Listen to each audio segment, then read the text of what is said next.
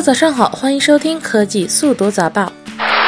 网友称搜狗被百度劫持流量，搜狗和百度就流量劫持在微博展开口水仗。先是有网友称百度在移动端劫持了搜狗，打开搜狗搜索 APP 却会跳转到百度搜索。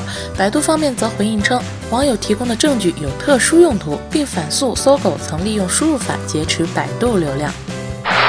日本专家称，单身增多要怪动漫，二次元恋爱更容易。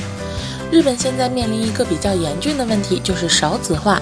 现在日本很多适婚年龄的男女青年都不愿意结婚，生孩子就更不要提了。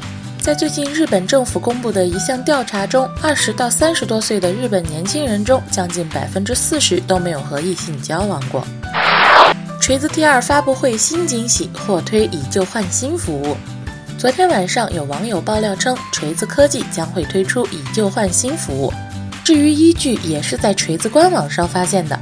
通过手机登录锤子科技官方网站，点开左侧的菜单栏时，你会赫然发现下面有优先购买码和以旧换新两个入口。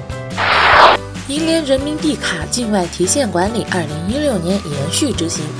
在支持正常银行卡跨境旅游消费支付的同时，二零一五年十月一日起，外汇局加强银联人民币卡境外提现管理，防范洗钱风险。二零一六年该政策将继续执行，每卡每年不得超过等值十万人民币。相关境外消费境内购汇还款政策不变。